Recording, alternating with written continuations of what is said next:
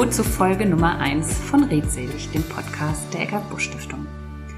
Dieser Podcast ist dem Thema der Suizidprävention gewidmet und dem Welttag der Suizidprävention am 10. September. Und ich freue mich, dass heute Martina Nassenstein mein Gast ist. Hallo Martina. Hallo Betty, ich freue mich auch, dass ich hier sein kann. Würdest du dich mal vorstellen? Ja, mein Name ist Martina Nassenstein. Ich bin vom Grundberuf her Sozialarbeiterin und ähm, habe eine Weiterbildung zur systemischen Therapeutin und Familientherapeutin und habe mich ähm, seit einigen Jahren schwerpunktmäßig mit dem Thema der Suizidprävention beschäftigt. Ja, dann bist du, glaube ich, für uns genau der richtige Gast heute. Ich habe es eben schon gesagt, der 10. September ist der Welttag der Suizidprävention. Da kannst du uns sicherlich auch mal aufklären, was es damit auf sich hat. Ja, der Welttag der Suizidprävention wurde erstmalig 2003 unter anderem von der WHO ins Leben gerufen und ja, hat letztendlich die Intention, auf ein bis heute ja sehr tabuisiertes Thema aufmerksam zu machen, dem Thema Suizidalität und Suizid und ähm, hat, glaube ich, jetzt zum dritten Mal in Folge das ähm, Motto Hand in Hand für Suizidprävention, was ich persönlich ein sehr schönes Motto finde weil das eigentlich schon alles enthält, was man für Prävention braucht, dass es nicht alleine geht, sondern man ganz viele Protagonisten braucht, um zielführend tätig zu sein. Ja, das stimmt. Ich ergänze das mal noch ein bisschen um ein paar Fakten und Zahlen und Daten rund um das Thema Suizidalität, damit wir auch wissen, welche Relevanz das hat, über was wir hier reden, wenn wir über den Welttag der Suizidprävention reden. Denn da steckt ja auch das Bemühen drin, dass wir den Suizid verhindern wollen. Suizid gehört zu den 15 häufigsten Todesursachen weltweit und weltweit sterben jährlich 800.000 Menschen an Suizid. Das entspricht 40, alle 40 Sekunden einem Todesfall. Die Altersgruppe 15 bis 29, für die ist das die zweithäufigste Todesursache. Und in Deutschland sterben etwa 10.000 Menschen durch Suizid. Und das sind dann mehr als durch Verkehrsunfälle, AIDS, illegale Drogen und Gewalttaten zusammen. In Nordrhein-Westfalen, also wir brechen das jetzt noch mal ein bisschen runter, in Nordrhein-Westfalen jährlich etwa 1800. In Köln waren es im Jahr 2017 83 Menschen. Die Versuche werden auf etwa 100.000 geschätzt pro Jahr. Und bei Männern ist die Suizidrate dreimal so hoch wie bei Frauen. Was sicherlich auch noch erwähnenswert ist, ist, dass in der Regel sagt man, die WHO, dass bis zu 23 Personen von einer suizidalen Handlung mit betroffen sind. Also das heißt die Angehörigen, Freunde etc. Das vielleicht mal so ein bisschen als ersten Hintergrund. Was ähm, wir im Vorgespräch noch festgestellt haben, was wichtig ist zu erwähnen, ist, warum sprechen wir hier über Suizid, nicht über Selbstmord? Ähm, in dem Mord steckt immer etwas, ja, ein doch schon eine Bewertung oder Beurteilung, die in eine ganz bestimmte Richtung geht. Deshalb sind wir eigentlich die Fachleute sich einig, dass sie bemüht sind, über Suizid zu sprechen. Ich glaube, du hältst es auch so. Ja, ich finde, ähm, Selbstmord ist zum einen ein sehr brutaler Ausdruck und ähm, Mord ist immer eine strafbare Handlung. Richtig. Ein Suizid kann nicht bestraft werden und ähm, Suizidversuch ist ja auch nicht strafbar. Von daher finde ich die Bezeichnung grundsätzlich schon mal nicht gut und ich finde Suizid ist eher eine neutrale Bezeichnung, auch wenn es natürlich mhm. immer die Frage ist, ob es Neutralität im Zusammenhang mit Suizid gibt, weil es ja immer auch was in einem auslöst. Aber mhm. rein von der Bezeichnung her finde ich Suizid sehr treffend. Mhm. Das ist sicher richtig. Ähm, dann gehen wir mal in den etwas persönlicheren Bezug von der ähm, übergeordneten Ebene etwas weg. Da du einen persönlichen Bezug hast, magst du uns davon auch mal berichten und wie du eigentlich quasi deinen Weg zu diesem Thema gefunden hast und was du heute genau machst? Also wie ich dem, zu dem Thema gekommen bin, da spielen eigentlich mehrere Faktoren eine Rolle. Ähm, also während meiner Zeit, als ich noch als Sozialarbeiterin gearbeitet habe, ist mir dieses Thema natürlich häufiger begegnet. Zu dieser Zeit habe ich das aber eher aus einer fachlichen Perspektive betrachtet und bin dann durch den Suizid meines Mannes natürlich von heute auf morgen doch auf eine sehr persönliche Art betroffen gewesen und habe eigentlich vom ersten Moment an das Gefühl gehabt, ich muss das irgendwie verstehen, was da psychodynamisch in diesen Menschen vor sich geht, damit die in, die Situation kommen, ähm, ja, diese Entscheidung zu treffen. Und habe dann ganz viel gelesen, recherchiert und hinzu kam, dass ich zu der Zeit in meiner Weiterbildung zur systemischen Therapeutin war und wir dieses Thema ähm, an einem halben Tag abgehandelt haben, wo ich gedacht habe, es kann eigentlich nicht sein, dass hier ähm, Therapeuten ausgebildet werden, die zum einen sehr ähm, ja viele Berührungsängste mit dieser Thematik haben, das war sehr spürbar, das mit Sprachlosigkeit verbunden ist, mit Hilflosigkeit und aber auch mit sehr urteilenden Kommentaren. Also das hat mich eigentlich am meisten beschäftigt, ähm, wie man also diese Menschen, die ja in einer inneren Not sind, ähm, wie man die gut begleiten kann, auch wertfrei. Und ähm, das hat mich eigentlich dazu bewogen, viel zu recherchieren, mich der Deutschen Gesellschaft für Suizidprävention anzuschließen und äh, der Allianz für Suizidprävention. Ähm, ich habe dann ein Konzept geschrieben und mich ähm, an die Institute der Fort- und Weiterbildung gewandt, weil ich gedacht habe, diese Thematik muss stärker behandelt werden, also mindestens von einem Zeitraum von zwei Tagen, weil es macht ja was mit einem selber. Man muss auch eine Haltung entwickeln und kann daraus erst letztendlich eine Handlungsfähigkeit entwickeln. Mhm. Und es zeigt sich doch, dass es mehr nachgefragt wird, was ich sehr erfreulich finde, weil das ja wieder ein äh, Schritt in Richtung Prävention ist. Je mehr es an die Öffentlichkeit kommt und auch Fachpersonal ausgebildet wird. Also die Fortbildung richten sich schwerpunktmäßig an Mitarbeitende aus psychosozialen Berufen und als aus dem Gesundheitswesen. Und ja, der Bedarf ist einfach hoch. Mhm. und die bietest du heute an, diese genau, Fortbildung? Ja. Okay. Genau. Und ähm, für mich sehr erfreulich, weil ähm, der Untertitel der Fortbildung heißt auch die Sprachlosigkeit beenden und darum geht es ja letztendlich, zu lernen, über dieses Phänomen zu reden und dadurch, äh, dadurch Hürden abzubauen. Ja, letzten Endes sitzen hier zwei Experten zusammen, auch Experten aus Erfahrung, denn ähm, auch die Gründung der Eckhard Busch Stiftung geht ja unter anderem darauf zurück, dass ich meinen Vater vor 20 Jahren durch einen Suizid verloren habe. Ähm, und auch irgendwie so ähnlich wie du, glaube ich, ein Stück verstehen wollte, da mein Vater schwer physisch krank war, war sicherlich die Erklärungslage etwas näher, aber ich habe mich natürlich auch viel mit diesem Phänomen beschäftigt und so ist es dann eben dazu gekommen, dass ich gesagt habe, dass die Seele oder das, womit er schwer zu tun hatte, war eigentlich der überwiegende Teil im Verhältnis zu der körperlichen Erkrankung. Also sitzen hier zwei, die das Thema auch selber erlebt haben. Ja, dann mal ganz konkret, was ist denn zu tun, wenn ich jemanden in meinem Umfeld habe, der sowas äußert? Ne? Was, was ist mit Scham oder Schuld? Wie gehe ich damit um?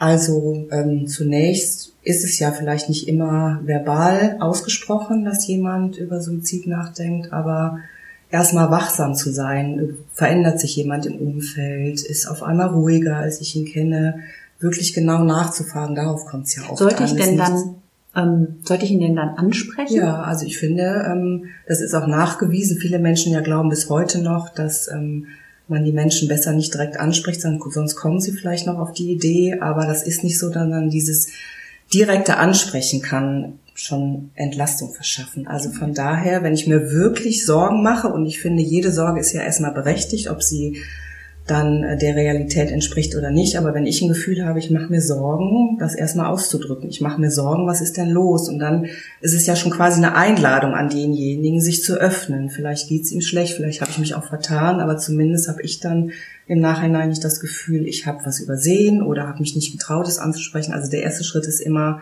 es direkt anzusprechen und da zu sein und möglichst wertfrei. Also nicht, weil ich, es kann ja auch Situationen geben, wo jemand sagt, mir geht so schlecht, dass ich das aus meiner Perspektive gar nicht nachvollziehen kann. Aber der oder diejenige hat ja ein Recht, dass es ihr oder ihm schlecht geht oder ein Recht darauf mhm. oder ganz persönliche Gründe, die ich vielleicht nicht nachvollziehen kann, aber muss ich auch nicht. Mhm. Und deswegen geht es darum, wirklich neutral und wertfrei na, äh, zuzuhören, nachzufragen und nicht möglichst schnell Hilfe anzubieten. Also das Zuhören ist erstmal der erste entscheidende Schritt. Mhm. Bevor wir gleich zu der Hilfe kommen, vielleicht noch mal eine Nachfrage. Kann ich irgendwas falsch machen bei diesem Ansprechen? Weil viele sind ja nicht so vorgebildet, wie du das jetzt bist.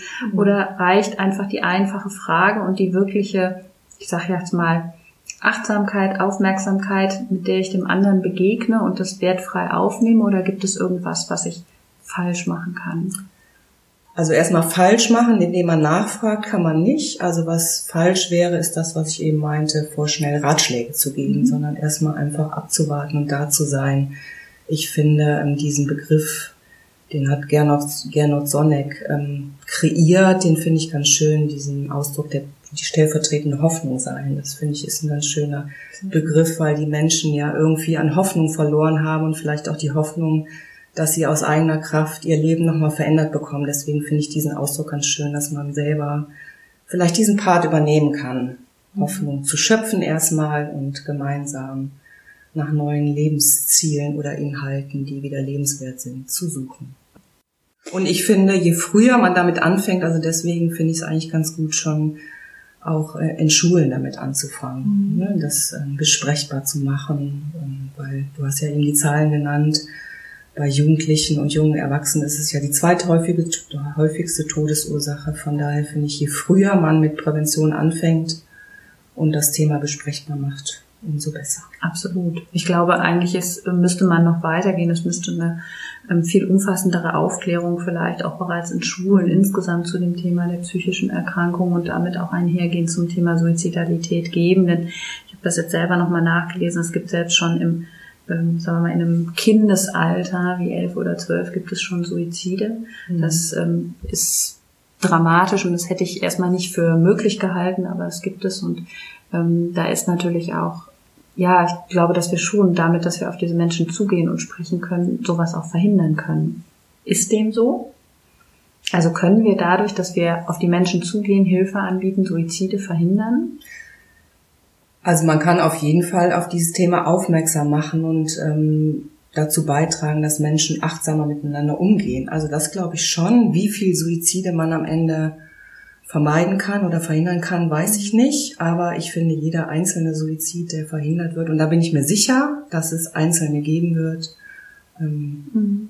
da bin ich sicher, dass das gelingen kann. Aber deswegen ist es wichtig, möglichst früh auch mit Präventionsprogrammen oder Lebenskompetenzprogrammen anzufangen und gerade in Schulen, weil ähm, auch Jugendliche können lernen, ganz achtsam miteinander umzugehen. Mhm. Also die Erfahrung habe ich zum Beispiel gemacht durch den Suizid meines Mannes. Meine Kinder waren 16 und 18 zu der Zeit, dass Jugendliche, vielleicht auch dadurch, dass wir offen damit umgegangen sind, viel weniger Probleme hatten ähm, im Umgang ähm, auch mit meinen Kindern, als dies Erwachsene teilweise hatten. Also ja. Das berührt mich bis heute, dass ich irgendwie merke, die waren sehr nah dran, die waren sehr aufmerksam. Also von daher finde ich, ähm, es ist ganz wichtig, auch in Schulen möglichst früh mit diesem Thema ähm, Lehreinheiten zu machen und ähm, gerade weil es ja auch ähm, Schüler gibt, die sich suizidieren, wie geht man damit um? Also die Suizide sind ja das eine und wie geht man aber auch ähm, mit erfolgten Suiziden, was schafft man, schafft man für Rituale, Trauerrituale, welchen Raum bietet man auch an? Mhm.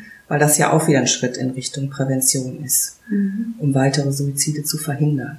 Ja, weil du hast es ja eben gesagt, die Zahlen ne, sind sechs bis maximal 23 Leute. Mittlerweile sagt man eher die höhere Zahl oder sogar noch mehr Menschen sind von Suiziden betroffen.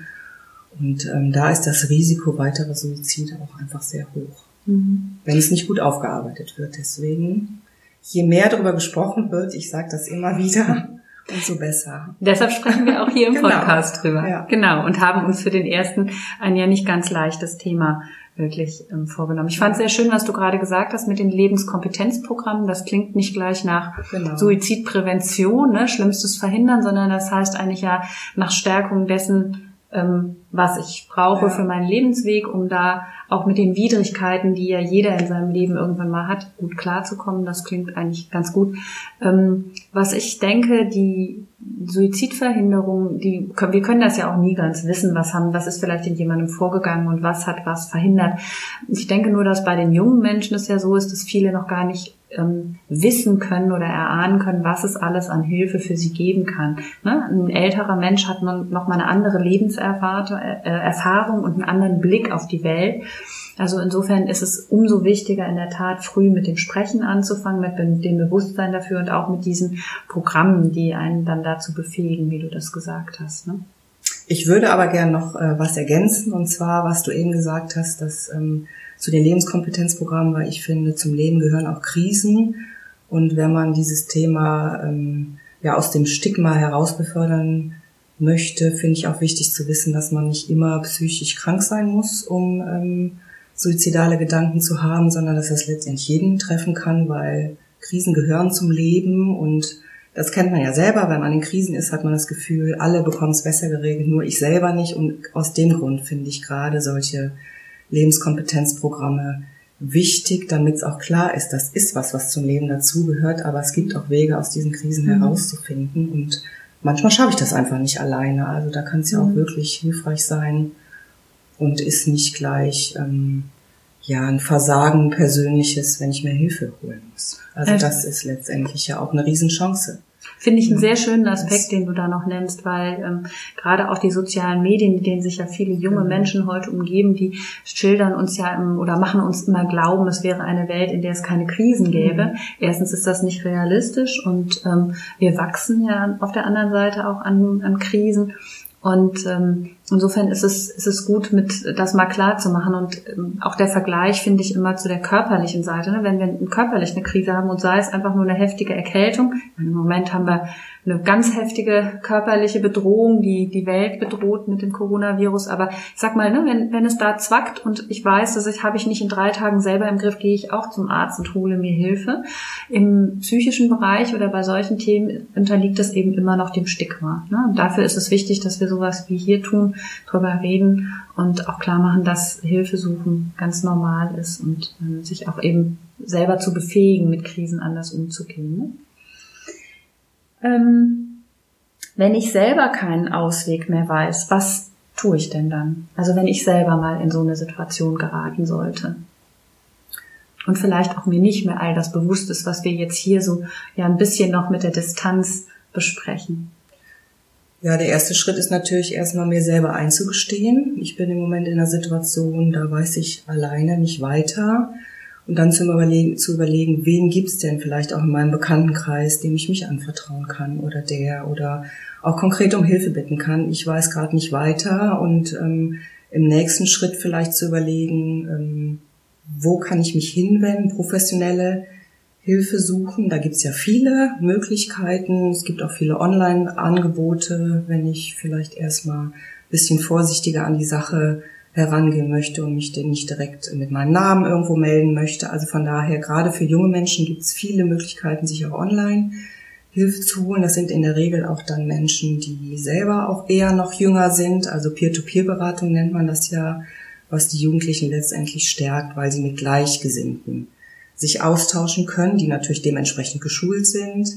Und ansonsten gibt's therapeutische Hilfe, es gibt Beratungsstellen, gerade in Köln gibt's ja ein Riesennetz von Ehefamilien-Lebensberatungsstellen oder Familienberatungsstellen.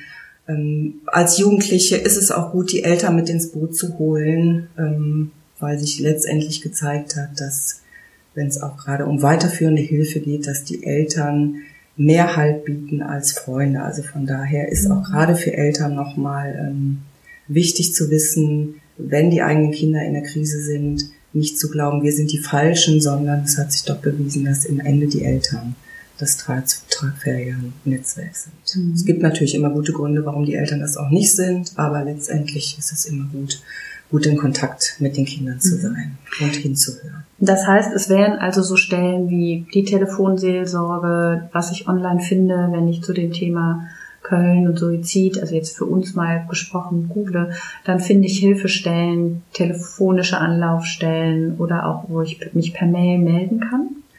Ja, man findet Anlaufstellen, aber wenn wir jetzt nochmal zurückgehen zu meiner Intention, warum ich zu dem Thema gekommen bin, war ein weiterer Schritt ähm, in Köln Hilfsangebote zu bündeln. In vielen großen Städten gibt's ja mittlerweile schon ähm, Netzwerke für Suizidprävention und ich fand in einer Millionenstadt wie Köln fehlt das eigentlich noch.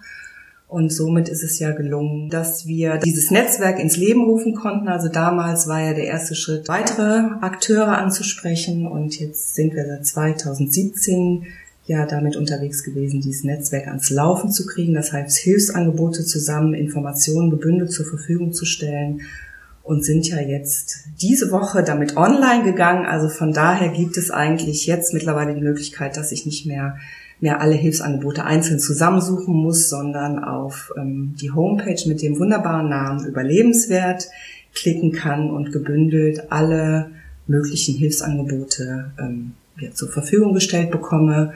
Und die werden mit Sicherheit im Laufe der Zeit noch weiter ausgebaut werden. Und ich finde, Menschen in Not brauchen gebündelte Hilfen, weil ähm, ja die oft Zeitdruck haben, irgendwie ähm, in Not sind und von daher finde ich es gut, wenn man sich nicht durch jede Angebote einzeln klicken muss, sondern möglichst gebündelt mhm. Hilfen bekommt.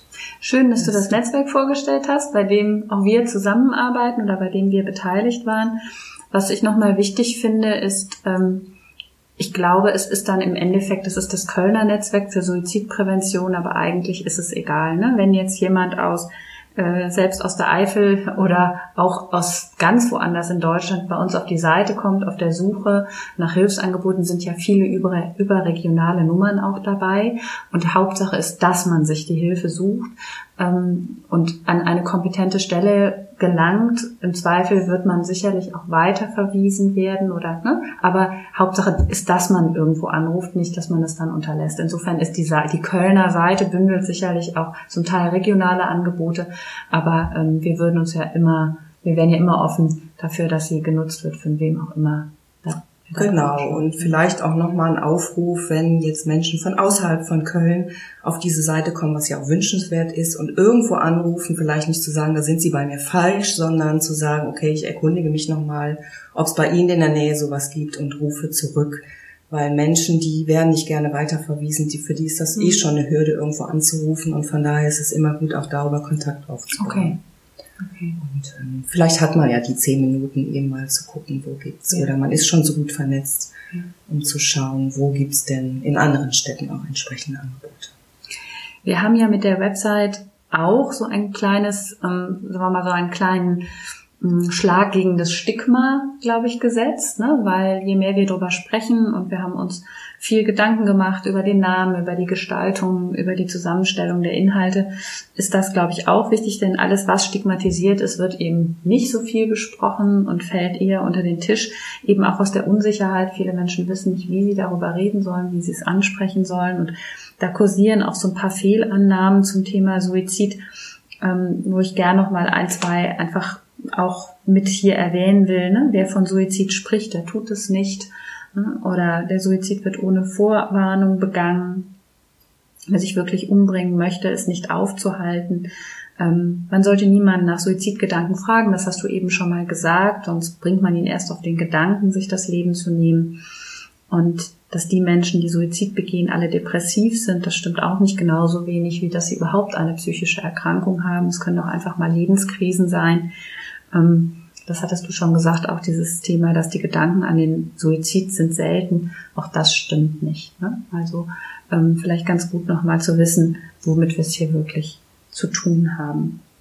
Ja, und gerade ähm, diese, diese Fehlannahme, Suizid wird ohne Vorwarnung gegangen, das hält sich ja auch hartnäckig, dieses, ähm, dieser Mythos und Suizid ist nie oder in der Regel, es gibt wahrscheinlich Einzelfälle, ähm, eine Impulshandlung, sondern da, da verstreicht viel Zeit, bis man wirklich zum ähm, vor, zwischen Vorhaben oder dass die ersten Gedanken kommen und der Ausübung des Suizids. Von daher ist es in der Regel nicht so und es gibt auch immer eine Phase, wo es doch direkt oder indirekt kommuniziert wird. Ich würde gerne kurz noch was zum, zum Thema Schuld und Scham sagen. Mhm. Das ist natürlich ein Riesenthema für Menschen, die jemanden durch Suizid verloren haben, aber letztendlich ähm, liegt die Entscheidung doch immer bei demjenigen. Also es ist mir nochmal wichtig zu sagen, weil gerade Menschen, die auch ein hohes Kontrollbedürfnis haben, sehr darunter leiden, was sie vielleicht übersehen haben. Aber letztendlich ist ein Suizid am Ende dann doch eine einsame Entscheidung und jemand anders kann eigentlich kaum die Verantwortung dafür übernehmen. Mhm. Ähm, vielleicht an der Stelle auch der Hinweis, dass diese Website, wie wir das häufig festgestellt haben bei unserer Recherche, als wir jetzt diese Website und in diesem Netzwerk aufgebaut haben für Köln, dass wir die drei geteilt haben. Ne? Also wir haben ähm, ja eben auch schon gesagt, es sind bis zu 23 Personen von einem Suizid betroffen und wir haben ähm, sie drei geteilt im Sinne von, wenn jemand selbst für sich suizidale Gedanken hat, sich in Not sieht und Hilfe braucht. Menschen, die jemanden durch Suizid verloren haben oder sich mit der Situation konfrontiert sehen, dass jemand sowas geäußert hat und auch die Menschen, die im professionellen Kontext, wie zum Beispiel Lehrer oder irgendwie sowas, ähm, damit zu tun haben, wo die speziell ihre Informationen hinkriegen, was für die wichtig ist, wo die sich selber unter Umständen stark machen lassen können und Hinweise finden. Ähm, das ist die Grund, der Grundaufbau. Wir haben noch viele Hilfsangebote vernetzt. Wir haben auch viele Botschafter gefunden. Wir haben auch, was sicherlich wichtig ist, wir haben das ja am Anfang schon mal so ein bisschen angesprochen, Hinweise ergänzt, wie man in der Presse mit sowas umgehen sollte. Ähm, es gibt so einen Kodex, dass über Suizide nur in bestimmten Formen berichtet wird, damit eben auch kein Nachahmereffekt ähm, oder Sog dadurch entsteht. Also was haben wir dort aber auch sozusagen äh, mit eingebracht. Also sicherlich eine gute Website, um sich nochmal ein bisschen ergänzend auch zum Podcast schlau zu machen. Jetzt habe ich mal eine Frage zur aktuellen Situation. Hat denn eigentlich Corona die Suizidalitätsrate erhöht? Weil wir haben ja davon gehört, dass das viele Menschen in Krisen gestürzt hat, dass viele damit auch, also auch einfach schon in, in finanzielle Krisen, ne, Kurzarbeit und äh, die finanzielle Situation, Überlastung, weil die Eltern Homeschooling und Homeoffice unter einen Hut bringen mussten. Ähm, gibt es dazu schon Erkenntnisse? Also aktuelle Zahlen dazu gibt es, so viel ich weiß, noch nicht. Ähm, was ich selber feststelle, ist, dass mehr Beratung in Anspruch genommen wird, gerade jetzt, nachdem ein paar Monate verstrichen sind, also dass man gemerkt hat, dass die Leute oder jetzt mittlerweile merkt, dass die Menschen unheimlich viel Ressourcen aktivieren mussten, um gut durch diese Zeit zu kommen und jetzt so langsam auch an die Grenze damit kommen. Also dass jetzt gerade am Anfang hat man ja gedacht, so jetzt müssen wir ganz viele Beratungsangebote zur Verfügung stellen, auch kostenlos, die sind aber gar nicht so abgerufen worden. Aber jetzt im Moment gibt es eine verstärkte Anfrage nach Beratung, wo man wirklich merkt, jetzt die Leute kommen an Grenzen. Aktuelle Suizidzahlen gibt's nicht, so viel ich weiß. Ähm, Oder zumindest daher, gibt es noch keine offizielle Bestätigung. Es gibt keine offizielle hm. Bestätigung. Was ich aber sehr begrüßungswert finde, ist, das habe ich jetzt schon von mehreren Stellen, von mehreren Stellen gehört, dass sich insbesondere Männer, die sich ja eher schwer damit tun, Beratung in Anspruch zu nehmen, auch an Beratungsstellen wenden. Mhm. Das finde ich schon mal einen sehr erfreulichen Aspekt, wo man vielleicht ja für die Zukunft auch gut mitarbeiten kann, mhm. weil man einfach merkt, es ist kein ja kein Versagen oder ähm, unmännlich, sich ähm, Hilfe mhm. zu suchen. Das ist, denke ich, vielleicht im Moment bei der ganzen Krise auch ein ganz positiver mhm. Aspekt. Ja, und ich denke, was auch noch ein positiver Aspekt sein kann in aller Krise, ist ja, dass wir feststellen, dass wir eben vielleicht auch dadurch angeregt einfach mehr über solche Themen reden und es damit zu einer anderen Selbstverständlichkeit wird und wir mehr Offenheit in der Gesellschaft mhm. für solche Themen haben. Das ist ja genau das, was wir mit unserem mit unserer Entstigmatisierungsarbeit mhm. auch ähm, irgendwo erreichen wollen. Mhm. Ähm, ja, hast du noch irgendwas, was du im Moment, ähm, was dir noch wichtig wäre zu dem Thema, was wir noch nicht erwähnt haben? Vielleicht nochmal zurück zum Anfang. Wir haben ja darüber gesprochen, dass ähm, jedes Jahr am 10. September der Weltsuizidpräventionstag stattfindet. Der ist zum einen, wie ich schon gesagt habe, dazu da, um ähm, die Entstigmatisierung voranzutreiben, aber auch ein Tag des Gedenken an, an Suizid verstorbene Menschen. Und ich finde dieses Symbol dass man abends eine Kerze ins Fenster stellt, um diese Menschen zu bedenken. Eigentlich ein ganz schönes Symbol. Und mhm. das würde ich gerne noch mitgeben, ja. weil der Tag ja jetzt bevorsteht. Das ist eine sehr, sehr schöne Idee und ich glaube, die können wir alle mitnehmen. Ich habe jetzt auch gehört, dass in Düsseldorf gibt es eine Initiative, die auch einen Gedenkstein dafür in den nächsten Tagen sozusagen einweihen will. Was ich noch ergänze zum Abschluss ist zumindest für alle, die hier im Kölner Raum sind, dass wir mit dem ins Leben bringen von Überlebenswert auch noch eine Veranstaltung anbieten. Und zwar am 13.09. bieten wir unter der Rubrik Kino zeigt Seele Spezial, zeigen wir eine WDR-Produktion, in der es eben um ein ja, um das Erleben eines Suizids in einer Familie geht, insbesondere auch darum, wie es dem hinterbliebenen Vater und dem noch relativ kleinen Kind geht. Wir bieten immer im Anschluss ein Gespräch mit Experten an, da wirst auch du wieder dabei sein. Ähm, Und äh, insofern, wer Interesse hat, da zu kommen, alle Hinweise gibt's bei uns auf der Website oder eben auf überlebenswert.de. Aus Corona-Gründen muss man sich anmelden. Es wäre also schön, wenn Sie uns dann vorher eine E-Mail schreiben. Ich danke dir sehr für dieses Gespräch über ein schweres Thema, aber sehr wichtig. Und äh, damit verabschieden wir uns von Folge Nummer 1 des Podcasts Redselig. Im nächsten Monat ähm, wird das Gespräch mit dem Psychiatrieverlag sein und da wird es viel um Bücher, Informationen, Literatur, aber auch E-Mental Health. Äh, darum wird es da gehen. Vielen Dank, bis bald.